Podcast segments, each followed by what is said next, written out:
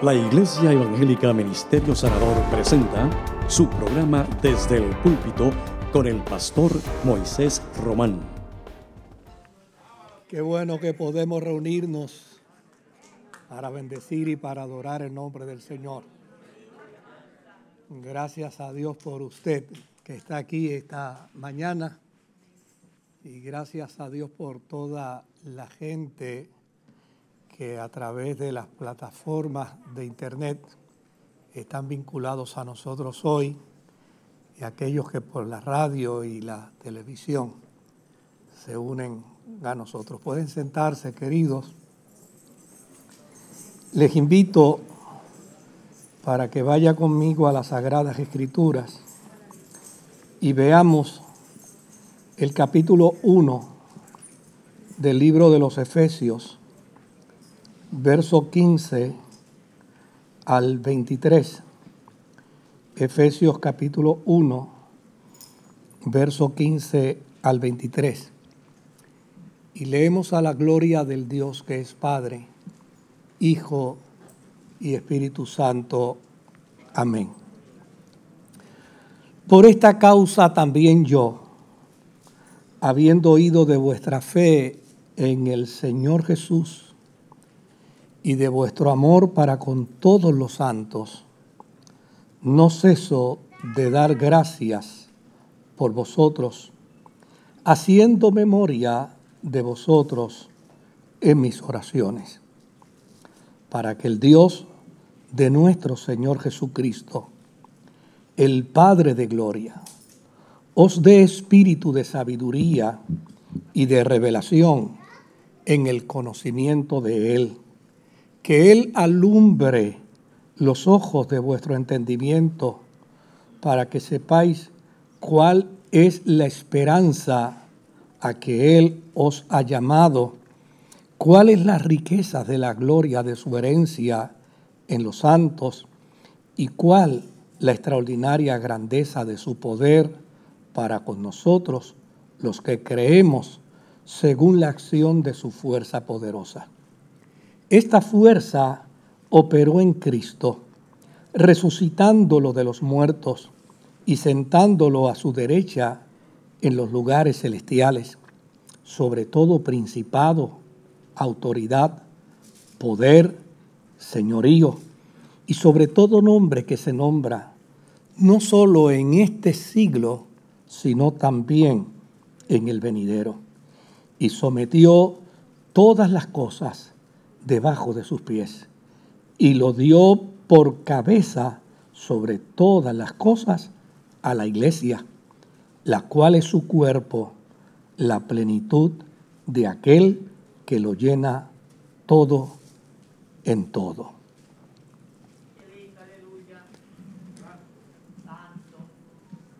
Para los próximos martes hemos querido desarrollar un proyecto donde estaremos reflexionando y trabajando con la carta de Pablo a los Efesios, sobre todo eh, para lograr el objetivo de, trabajar con la identidad de la iglesia y con la identidad de cada cristiano. Y desde luego los martes vamos a dejar ese espacio para reflexionar sobre lo que hemos hablado el domingo. Eh, de esta manera, usted tendrá la oportunidad para hacer preguntas, las puede hacer inclusive a través de la internet, o puede inclusive para decir si está o no está de acuerdo con lo que planteamos o lo que decimos. Eh, pero quisiéramos utilizar estos martes próximos para trabajar un poco con la carta a los Efesios y así también trabajar con el concepto de la carta que tiene que ver con la identidad, la identidad cristiana. La necesidad de entender y de expresar nuestra identidad como cristianos se hace hoy más imprescindible que nunca. Yo estoy seguro que muchos de ustedes en alguna medida, en algún momento se vinculan a la radio y a la televisión. Y ustedes podrán entender lo imperativo y lo urgente de esto. La necesidad de conocer la identidad de la iglesia. Se ha desarrollado en medio de nuestra sociedad, culturalmente hablando, un lenguaje religioso. Pero un lenguaje religioso no necesariamente identifica la identidad de un creyente. Yo he escuchado programas de radio donde comienzan saludándose hasta con un Dios te bendiga, donde utilizan lenguaje religioso. Y después que terminan de usar el lenguaje religioso, viene el chiste de doble sentido, vienen las expresiones inmorales, vienen los, las denigraciones a la figura de la mujer o a la figura del hombre, porque se denigra no solo al hombre, a la mujer, sino también al hombre. Y uno concluye, lo que se está dando es simplemente un elemento puramente cultural. La religión no es cultura, la religión es identidad. Y en ese sentido es que queremos trabajar. Eh, cuando hablamos de identidad cristiana, ¿qué es lo que queremos decir? ¿Qué es lo que queremos comunicar?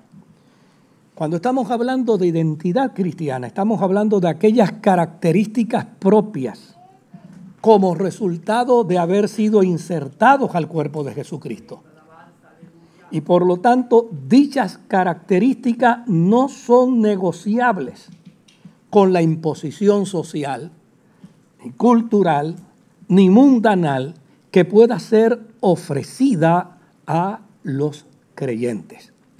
Cuando hablamos de identidad cristiana, no estamos hablando de cultura religiosa, estamos hablando de aquellas características que nos hacen ver como pequeños Cristos sobre la faz de la tierra.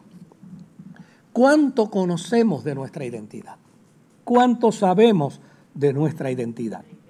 Si cada uno de nosotros como cristianos tuviéramos una mayor comprensión de la implicación de nuestra identidad cristiana, ejerceríamos una función mucho más efectiva de lo que hasta ahora hemos realizado. El gran problema es que no tenemos una comprensión clara de nuestra identidad. El gran problema es que podemos tal vez trabajar con unos planteamientos bíblicos, religiosos, pero no hemos hecho de esos planteamientos bíblicos nuestra identidad. Fíjese qué interesante que en el verso 22 y en el verso 23 que acabamos de leer, la parte final de esos versículos que hemos leído son las que revelan el entendimiento de la identidad que necesitamos tener en la fe cristiana. Como cristianos reconocemos que Jesús es el centro de toda la vida y pensamiento de la iglesia. Yo estoy seguro que si yo cito un texto ahora mismo, ustedes me lo van a completar. Me lo van a completar. Haya pues en vosotros el mismo sentir que hubo en Cristo Jesús, ¿verdad? El cual siendo en forma de Dios no estimó el ser igual a Dios como cosa de que aferrarse, por lo cual Dios le dio un nombre que es sobre todo nombre, para que en el nombre de Jesús se doble toda rodilla de lo que está arriba en el cielo, abajo en la tierra y debajo de la tierra. Fantástico, lo sabemos. Toda la cristiandad sabe quién es Cristo, qué significa Cristo y sobre todo para nosotros que somos trinitarios, ¿verdad? Porque hay otras confesiones de fe que tienen otros planteamientos que las respetamos, pero nosotros somos trinitarios. Para nosotros que somos trinitarios, el concepto de la encarnación, el concepto de la el, el elemento de la identificación de Cristo como el verbo de Dios, como Dios mismo, es algo que está tan perfectamente vinculado a nuestra experiencia de vida cristiana que, que no es negociable. La gran pregunta es, Pero de todo eso que la Biblia dice de Jesús, ¿qué de la iglesia? Porque la iglesia es el cuerpo de quién? El cuerpo de Cristo. Por lo tanto, si la iglesia es el cuerpo de Cristo, ahí es donde debemos comenzar a trabajar con nuestra identidad. Si la iglesia es el cuerpo de Cristo, entonces cada uno de nosotros es qué? Es Cristo. Esa debe ser nuestra identidad. Hacia eso es que debemos trabajar como cristianos. Hacia eso es que debemos trabajar como iglesia. Mira lo que dice ese verso 22 y verso 23. Dice, Dios ha sujetado todas las cosas y las ha dado por cabeza suprema a la iglesia. A la iglesia. La iglesia que es su complemento. Escuche bien, la iglesia que es su complemento. La iglesia que pertenece al que está ocupando todas las cosas en todos los lugares.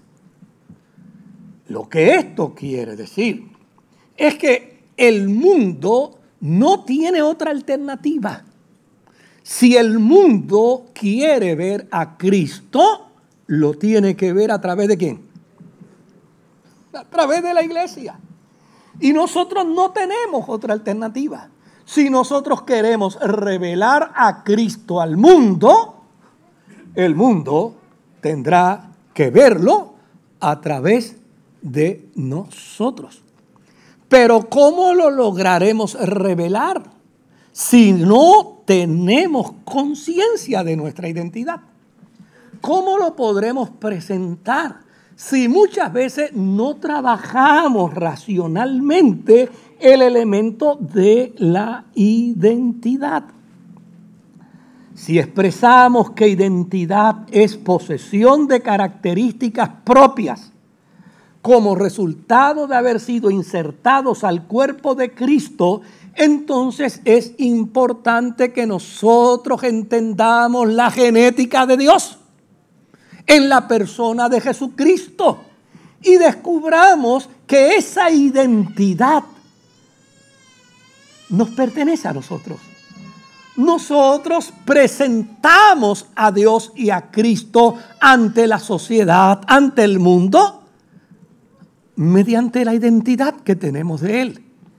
La gran pregunta que tenemos que hacernos es, ¿estaremos trabajando asertivamente para revelar esa identidad? ¿Estaremos a conciencia manejando nuestras acciones, nuestros actos, para que esa identidad sea claramente identificada? Pues vamos a ver dos planteamientos que utiliza Pablo aquí, que son identidad de la iglesia, porque plantean precisamente la realidad de Dios. Pablo dice aquí a la iglesia de Éfeso que esta es una iglesia que tiene fidelidad a Jesucristo, fidelidad a Jesucristo. Y desde luego, todos los creyentes partimos de la premisa que tenemos una conciencia de fidelidad a Cristo, que tenemos una conciencia de fidelidad a Dios. No somos perfectos, claro que no somos perfectos, pero tenemos conciencia de esa fidelidad a Cristo. Cometemos errores, claro que cometemos errores, pero tenemos conciencia de esa fidelidad a Cristo. Podemos desacertar al blanco y podemos cometer pecado, pero tenemos conciencia de nuestra fidelidad a Cristo. Ahora bien, la segunda, el segundo planteamiento de identidad que presenta Pablo en esta carta es que de la misma manera que tenemos fidelidad a Jesucristo, amamos a todos, no a algunos, sino a todos. Amamos a todos los seres humanos por igual.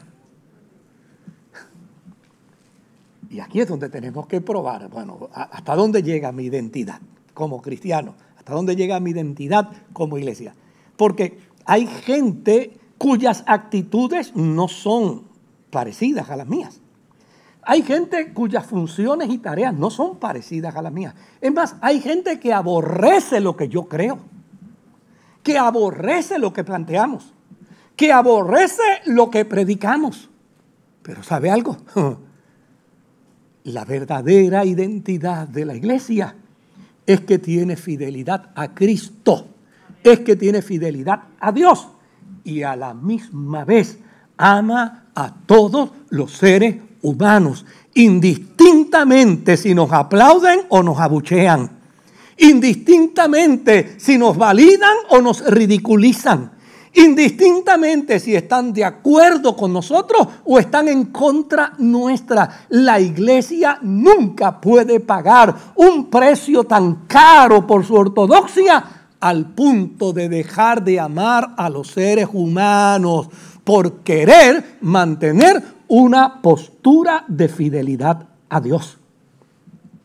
Llama la atención cómo muchas veces estas dos características pueden ser mal entendidas y pueden ser mal manejadas por la iglesia.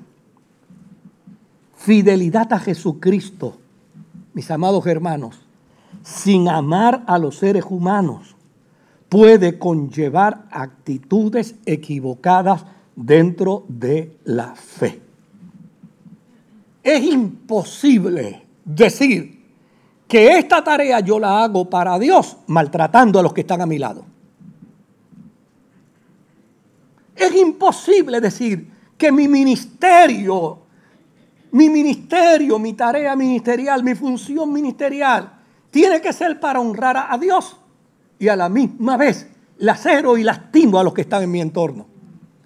Si laceramos y lastimamos a los que están a nuestro entorno, y decimos, decimos improperios con aquellos que no concurren con nosotros. ¿Sabe lo que dice la Escritura? Te es imposible decir que amas a Dios si no amas a los que están a tu lado. Te es imposible plantear, el planteamiento bíblico es correcto como lo presenta el licenciado, eres mentiroso porque a fin de cuentas la identidad cristiana, ¿cómo dice la escritura de que fue la razón por la que Dios envió a Jesús? Porque de tal manera amó al mundo. Es decir, no puede existir fidelidad a Dios. No puede existir fidelidad a Dios. Y renunciar al amor de aquellos que están en nuestro entorno. Mire, en el siglo IV, los monjes y los ermitaños planteaban una fidelidad a Cristo indiscutible.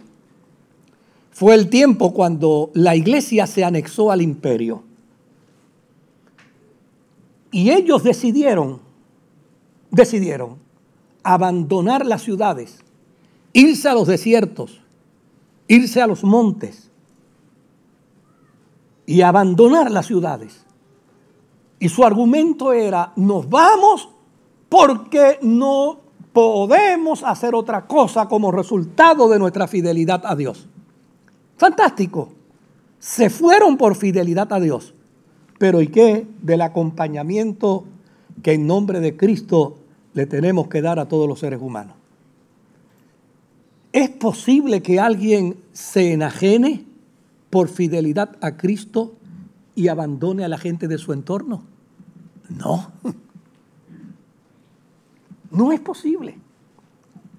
Los religiosos de la Santa Inquisición, esa que estudiamos en la historia, la Inquisición española, si usted le preguntaba a un religioso de la Santa Inquisición, ¿por qué llevas espada? ¿Por qué llevas lanza? ¿Por qué persigues y matas? ¿Sabe qué respondería él? Lo hago por fidelidad a Cristo. Vaya qué fidelidad. ¿Cómo es posible que un ser humano pueda evidenciarle fidelidad a Dios y a Cristo a la misma vez que mata y atropella aquellos que no tienen la misma experiencia de fe que Él? Los religiosos del tiempo de Jesús eran tan fieles a Dios que despreciaban a todos los que ellos consideraban gentiles. ¿Y qué decían de ellos? Esos son el carbón para el infierno. Mis amados hermanos, cuando hablamos de identidad cristiana, necesitamos una comprensión clara para, para entender que quien pertenece a la iglesia de Jesucristo debe amar a Dios con toda su fuerza. Debe amar a Dios con toda su alma. Debe amar a Dios con toda su mente y a su prójimo como a sí mismo. No puede, no puede bajo ninguna circunstancia hacer que desaparezca uno para que prevalezca el otro. En la identidad cristiana debe estar claramente presente que no puede haber un amor a Dios y un aborrecimiento al prójimo. El amor a Dios y el amor al prójimo no puede existir uno sin el otro. Si amas al prójimo y no amas a Dios, estás liquidado. Y si amas a Dios y no amas al prójimo, estás igualmente liquidado. Para que puedas vivir una vida de identidad cristiana, para que puedas vivir una vida de identidad en Cristo, hay que amar a Dios y hay que amar al prójimo. Esa es esa iglesia. A la iglesia que ama a Jesucristo, a la iglesia que ama al prójimo, por la que Pablo dice, oro constantemente y ahora pido a Dios que le dé a esa iglesia espíritu de sabiduría. Cuando hablamos de espíritu de sabiduría, de lo que estamos hablando es de la capacidad para conocer las cosas profundas de Dios, como las cosas verdaderas y eternas. Cuando hablamos de espíritu de sabiduría, no podemos pensar en la universidad. Las universidades no otorgan espíritu de sabiduría. Cuando hablamos de espíritu de sabiduría, no podemos hablar de diplomas, porque los diplomas no otorgan espíritu de sabiduría. Yo me he referido en varias ocasiones a un querido hermano de esta iglesia, Luis. Luis es una persona que se congrega con nosotros, que vivió más tiempo en la cárcel que en la libre comunidad. Y que como resultado de ello, pues obviamente no aprendió a leer ni a escribir. Pero Luis ha sido responsable de muchas reflexiones mías. Luis ha sido responsable de muchos temas de predicación. Luis ha sido responsable de muchos temas de estudios bíblicos que he dado. Porque cuando me siento a conversar con él, y termino de escucharlo, me maravillo, Dios mío, cuánta sabiduría de ti Luis tiene. Un analfabeta que tiene sabiduría de Dios. ¿Sabe cuántos doctores yo he encontrado analfabetas en Dios?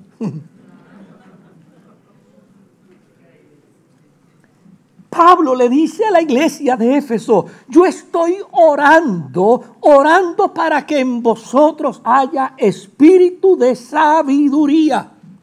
Y que ese espíritu de sabiduría pueda demostrarse. Y que ese espíritu de sabiduría pueda evidenciarse. Porque a fin de cuentas esa es nuestra identidad. ¿Cuánto de Dios tienes? ¿Cuánto de Dios demuestres? En la medida en que demostramos de Dios es cuanto más tenemos. Si no podemos demostrar a Dios con nuestros actos, nuestra identidad no puede ser evidenciada. Pablo dice ahora, como resultado de ese espíritu de sabiduría por el cual estoy orando, yo deseo que ustedes puedan tener una fe pensante. Es decir, una fe, una fe que pueda tener una comprensión clara de lo que es servicio a Dios y servicio al prójimo. Si yo me pregunto hoy, todo lo que Dios ha hecho ¿Para quién lo ha hecho? La respuesta bíblica es, todo lo que Dios ha hecho, lo hizo para la humanidad. La gran pregunta que tengo que hacerme ahora es, ¿Tengo yo la misma posición de Dios? Que todo lo que yo realice sea para el servicio a los demás. Que todo lo que yo haga sea para bendecir a los demás. Que todo lo que yo haga sea para edificar a los demás. Que todo lo que yo haga sirva para buen testimonio hacia los demás. ¿Acaso no debo yo tener una conciencia clara de que todo lo que yo diga, que todo lo que yo haga, que todo lo que eh, en lo que yo proceda sirva para honrar a Dios y sirva para honrar a mi prójimo? Eso es identidad. Pablo dice, oro a Dios para que el espíritu de sabiduría provoque en ustedes un compromiso constante con las escrituras a fin de despertar un avivamiento espiritual en vosotros. Mis amados hermanos, constantemente yo escucho a la gente hablando por radio, por televisión, por tantos vehículos desde los púlpitos, diciendo, es necesario un gran avivamiento para la iglesia. Mire, mis amados hermanos, dejémonos de tontería. Los grandes avivamientos comienzan con uno. En lugar de estar diciendo, quiero un avivamiento para la iglesia, lo que debo estar diciendo es, Dios mío, provoca en mí un avivamiento que los demás puedan también imitar. ¿Y cómo se logra ese avivamiento? Pablo dice con perfecta claridad, con un constante compromiso con las escrituras. ¿Qué otro elemento es importante dentro del marco de la sabiduría espiritual? un buen balance de inversión de tiempo, un buen balance de inversión de tiempo entre el trabajo, entre el descanso, entre la diversión y la espiritualidad. Los creyentes necesitamos desarrollar una conciencia clara, que si bien es cierto necesito trabajar para comer, necesito descansar para poder trabajar pero necesito divertirme también para poder hacer que ese proceso de presión, de tensión, de ansiedad que producen las responsabilidades puedan ser canalizadas y pueda haber una catarsis para ello. Pero ¿dónde dejo la espiritualidad? La cantidad de gente con la que uno se sorprende en el desbalance pueden prescindir de la espiritualidad porque tienen mucho trabajo. Pueden prescindir de la espiritualidad porque tienen que descansar. Pueden prescindir de la espiritualidad porque hay que sacar tiempo para la diversión. Cuando Pablo está diciendo, en la identidad cristiana debemos desarrollar un buen balance como resultado de nuestra sabiduría espiritual. Por el otro lado, dice que una búsqueda de conocimiento espiral de Dios y de Cristo. Meditando en esto, uno llega a una conclusión muy clara, muy clara. ¿Cuánto conocemos de Cristo? ¿Cuánto conocemos de Dios?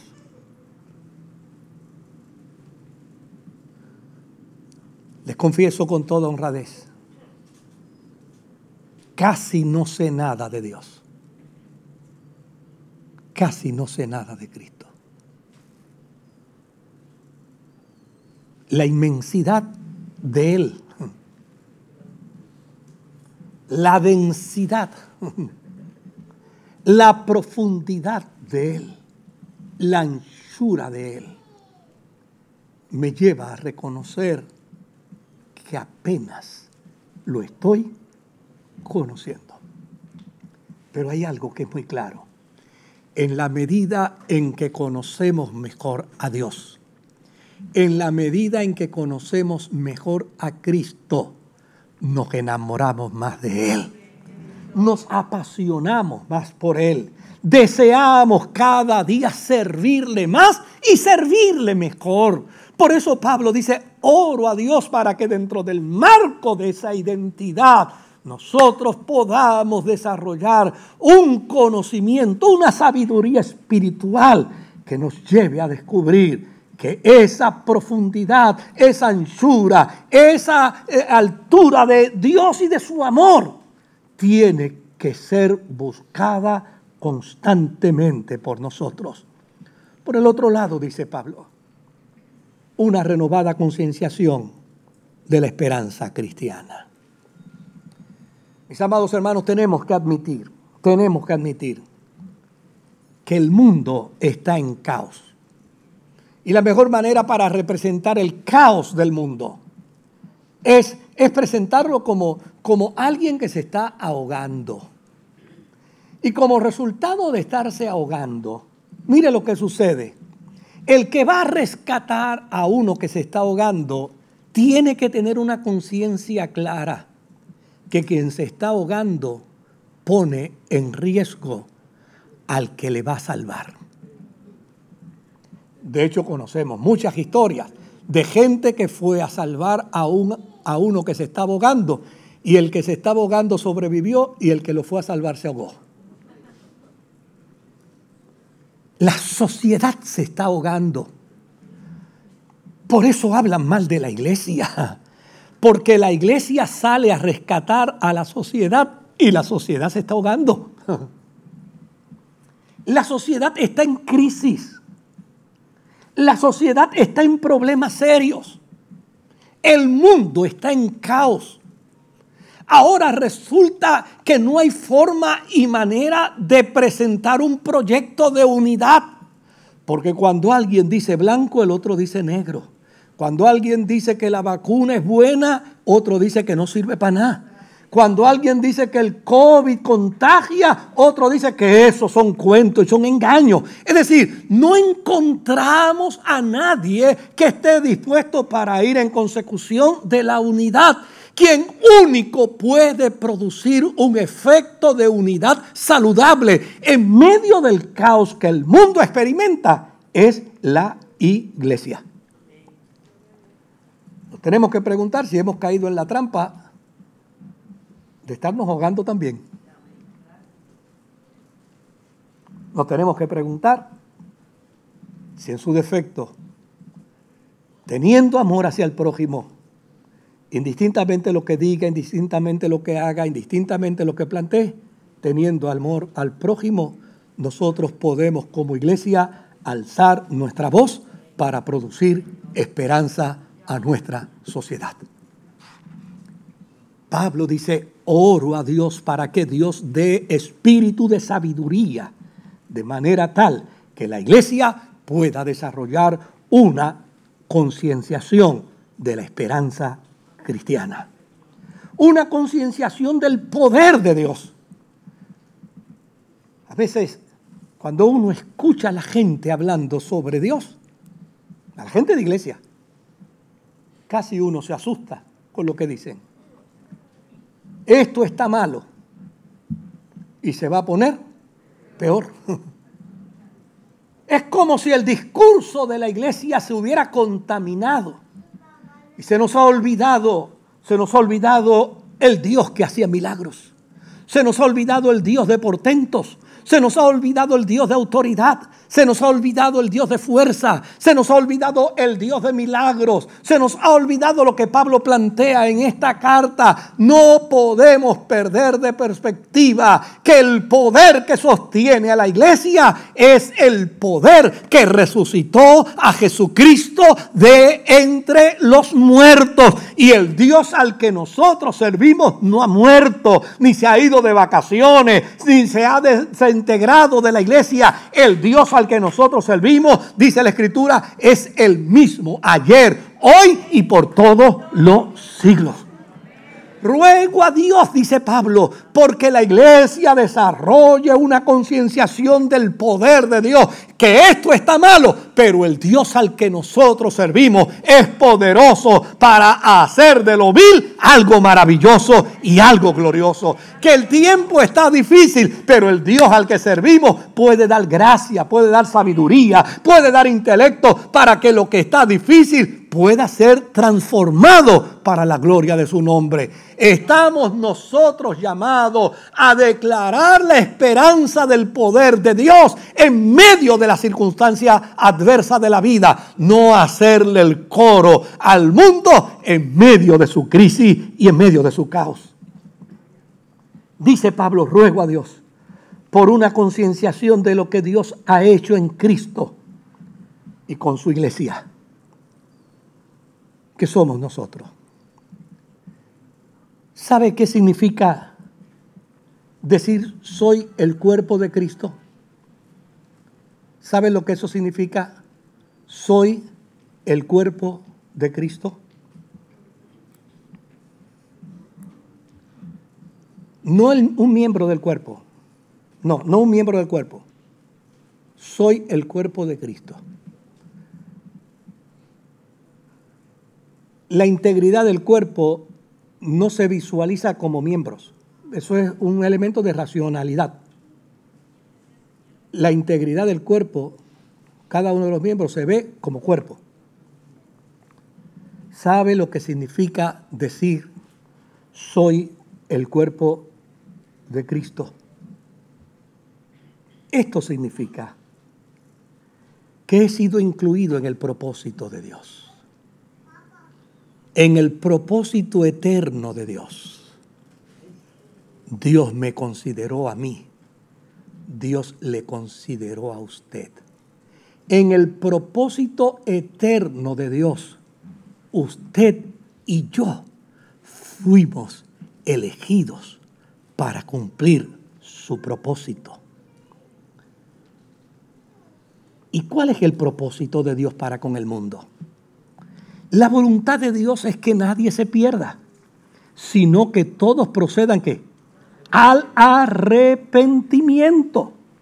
Por lo tanto, cuando decimos somos el cuerpo de Cristo, ante un mundo que está separado por la hostilidad, ante un mundo que está inmerso en todo tipo de mal, cuando la iglesia dice ser el cuerpo de Cristo, lo que está comunicando es somos la única alternativa que puede librar al mundo del caos en el que vive. No estoy hablando de la iglesia, estoy hablando de usted es necesario que cada uno de nosotros entendamos que somos alternativa de Dios para poder intervenir en la crisis del el mundo. Yo voy a usar una expresión de Jesús. Y luego de la expresión de Jesús, voy a hacer un comentario. Por favor, entiéndame, no piensen que yo soy irreverente, me libre el Señor. Pero yo quiero afinar esto que estoy diciendo. ¿Ustedes se acuerdan la vez que Jesús dijo, separados de mí? ¿Qué les parece si ahora le decimos a Jesús, separado de mí, tú no puedes hacer nada?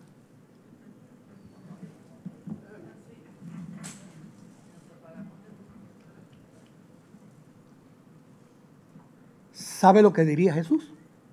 Es cierto, es verdad. De la misma manera que tú separado de mí no puedes hacer nada, yo separado de ti tampoco puedo hacer nada. ¿Sabes algo? Dios se corrió el riesgo de delegar el mensaje del reino a la iglesia. Y no hizo planes alternos y no desarrolló proyectos por si esto falla.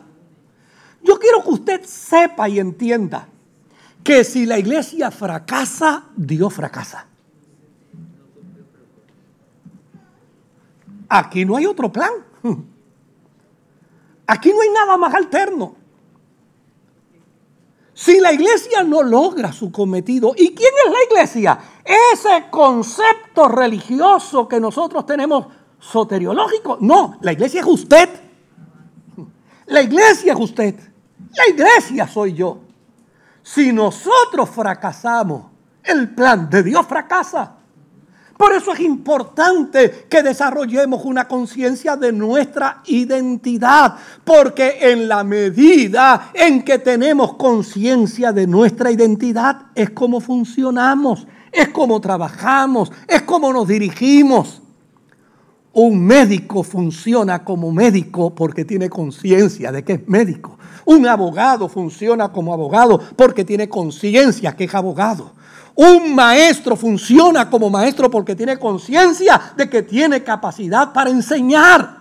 Un creyente funciona como Cristo porque tiene conciencia de que está en el cuerpo de Cristo y que separado del cuerpo de Cristo nada puede hacer. Pero si la iglesia no funciona como cuerpo de Cristo, el reino de Dios nada puede hacer.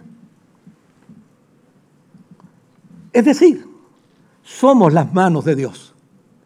Más vale que con nuestras manos toquemos con amor, con misericordia.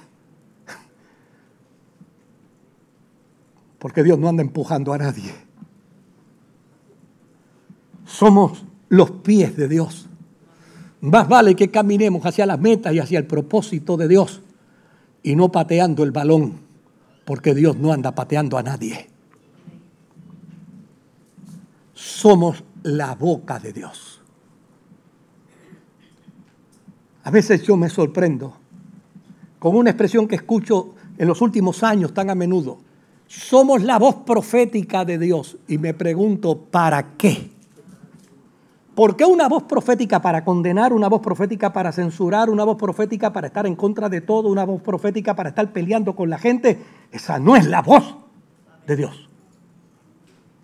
Somos la voz de Dios para decirle al mundo, como dice Pablo, como si Dios estuviera rogando por nosotros, a la humanidad, que se reconcilien con Él. Pablo dice que la iglesia es el complemento de Cristo. Hmm. Es a través de la iglesia que Jesús llena todas las cosas en todo. ¿Me entendió? Es a través de la iglesia. Y la iglesia no es el concepto, la iglesia es usted. Si somos el cuerpo de Cristo, esto quiere decir que Dios cuenta con nosotros. Si somos el cuerpo de Cristo, quiere decir que en medio del caos que vive el mundo, en medio del caos que vive la sociedad, hay una sola alternativa. Una sola alternativa. Y más vale que funcionemos en la identidad de Cristo. Más vale que desarrollemos la conciencia de la identidad cristiana. Porque si fracasamos en nuestro proyecto de evangelización mundial, el cielo no tiene otra alternativa para que el mundo conozca de Dios, sino solo a través de cada uno de nosotros. Que Dios me los bendiga. Les invito a estar puesto en pie.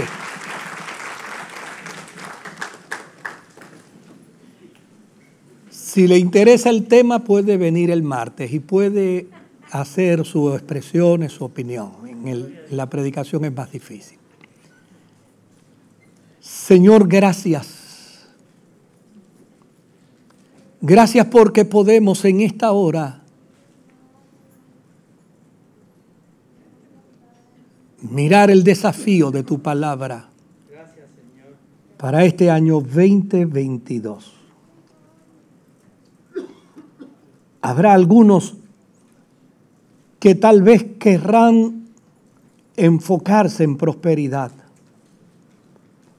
Habrá otros que tal vez querrán enfocarse en proyectos y en metas económicas, de desarrollo, de crecimiento. Permítenos enfocarnos en que cada día podamos parecernos más a Jesús. Que llegue el momento cuando la gente no sepa ya si somos nosotros o es Jesús. Que nuestras miradas, que nuestro caminar, que nuestras acciones, que nuestras expresiones hablen mucho más de Él que de nuestros prejuicios, que de nuestros estilos, que de nuestras conceptualizaciones. Ayúdanos, Señor, mediante tu Espíritu Santo a salir de aquí inquietados, totalmente inquietados, al punto que podamos descubrir que tú tienes un plan y nos necesitas para ese plan. Que tú tienes un proyecto y necesitas a mi hermano y a mi hermana para ese proyecto. Que tú tienes una meta de salvación para la humanidad y nos necesitas a nosotros. En tu paz salimos de tu casa. En el nombre de Jesús.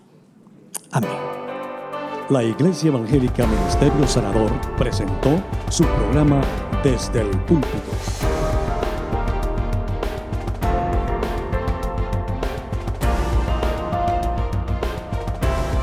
Si desea adquirir una copia de esta predicación, puede llamarnos al 787-793-1777. Que Dios les bendiga.